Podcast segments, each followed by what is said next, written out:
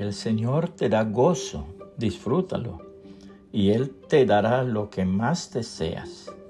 Entrega al Señor tu vida, confía en Él y Dios actuará. Salmos 37, 4 y 5, palabra de Dios para todos. Excelentes resoluciones. El reconocido teólogo y amado pastor norteamericano del siglo XVIII, Jonathan Edwards, famoso por su sermón titulado Pecadores en manos de un Dios airado, formuló cinco resoluciones en su vida que cumplió fielmente desde su juventud. Estas resoluciones deben ser de todo cristiano que desea agradar al Señor Jesucristo y triunfar en la vida. 1. Resuelvo vivir con todo mi poder y energía mientras viva en este mundo. 2. Resuelvo no perder ni un momento de tiempo en mi vida y tratar de engrandecerla en todo aquello que me sea posible. 3 resuelvo nunca hacer alguna cosa que pueda despreciar o denigrar a ninguno de mis semejantes. 4.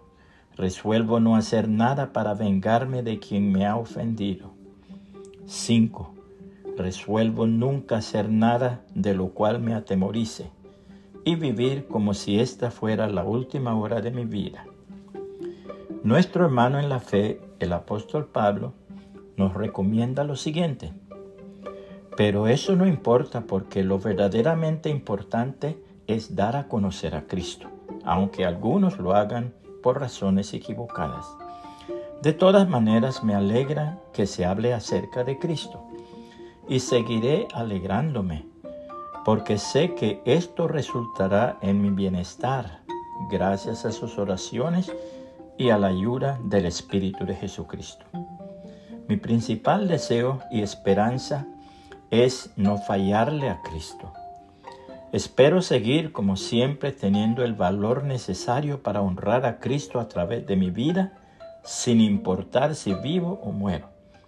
Porque para mí vivir es servir a Cristo y morir sería una ganancia. Pero si sigo viviendo en este cuerpo, aprovecharé más mi trabajo. Por eso no sé qué escoger es muy difícil escoger entre vivir o morir. Algunas veces quisiera dejar esta vida y estar con Cristo, pues eso sería mucho mejor, pero quedarme en la tierra es mucho más necesario para seguirles ayudando a ustedes. Sé que me quedaré aquí con ustedes porque estoy convencido de que me necesitan. Me quedaré aquí para que ustedes aumenten su felicidad y su fe. Así, cuando nos volvamos a ver, ustedes se sentirán muy orgullosos de lo que Jesucristo hizo para ayudarme. Pero sobre todo, como comunidad de Cristo, pórtense de una manera que represente con dignidad el mensaje acerca de Cristo. Ya sea que yo vuelva a ustedes o no, quisiera escuchar que siguen firmes en el Espíritu y están todos de acuerdo, luchando, unidos, para lograr que otros crean en el mensaje. Quiero escuchar que no se han dejado intimidar por sus enemigos. Esto será una clara señal de la derrota de ellos y de que ustedes se van a salvar y todo esto viene de Dios. Dios les ha concedido el honor no solo de creer en Cristo, sino también de sufrir por Él. Ustedes y yo luchamos por la misma causa.